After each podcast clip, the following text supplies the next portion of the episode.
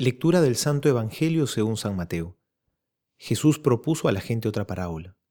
El reino de los cielos se parece a un grano de mostaza que un hombre sembró en su campo. En realidad, esta es la más pequeña de las semillas, pero cuando crece es la más grande de las hortalizas y se convierte en un arbusto, de tal manera que los pájaros del cielo van a cobijarse en sus ramas. Después les dijo esta otra parábola. El reino de los cielos se parece un poco de levadura que una mujer mezcla con una gran cantidad de harina hasta que fermenta toda la masa. Todo esto lo decía Jesús a la muchedumbre por medio de parábolas, y no les hablaba sin parábolas, para que se cumpliera lo anunciado por el profeta. Hablaré en parábolas, anunciaré cosas que estaban ocultas desde la creación del mundo. Palabra del Señor, gloria a ti, Señor Jesús.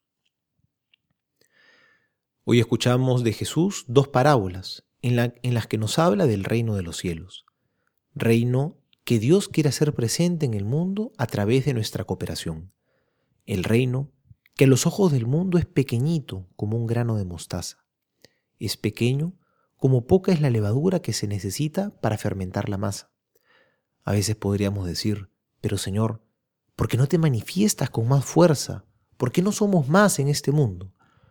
Hoy el Señor nos muestra que si somos lo que tenemos que ser, si luchamos por estar unidos a Cristo con nuestra pequeñez, el Señor sabe hacer cosas grandes.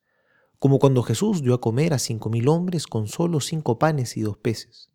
Pero eso, lo que a los ojos del mundo parece poco, en las manos del Señor alcanza para una multitud. No nos desanimemos al ver nuestras limitaciones ni nuestra pequeñez. Si somos fieles al Señor, Basta ese poquito de levadura. Para el Señor es suficiente nuestra humilde colaboración, y toda la masa empieza a fermentar, y las ramas empiezan a crecer, y alcanza para acoger a muchos bajo su sombra. Soy el Padre Juan José Paniagua, y les doy a todos mi bendición en el nombre del Padre, y del Hijo, y del Espíritu Santo. Amén.